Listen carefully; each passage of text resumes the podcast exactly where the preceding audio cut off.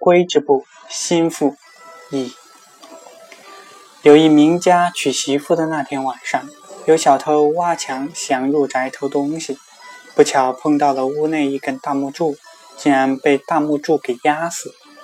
夫妇俩点燃烛火一看，原来是熟识的邻居。惊异之下，新郎官反而害怕会惹祸上身。新妇说：“不要怕，只要拉丈夫挪出一只空箱，将邻人的尸首放在大箱中。”抬到邻人的家门口，然后轻敲几下大门，立刻走开。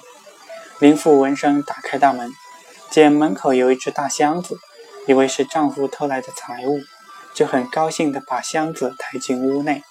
几天后，见丈夫还不回来，打开箱盖，赫然发现箱中装的竟然是丈夫的身体，也不知道是谁杀的，只好秘密埋了，远走他乡。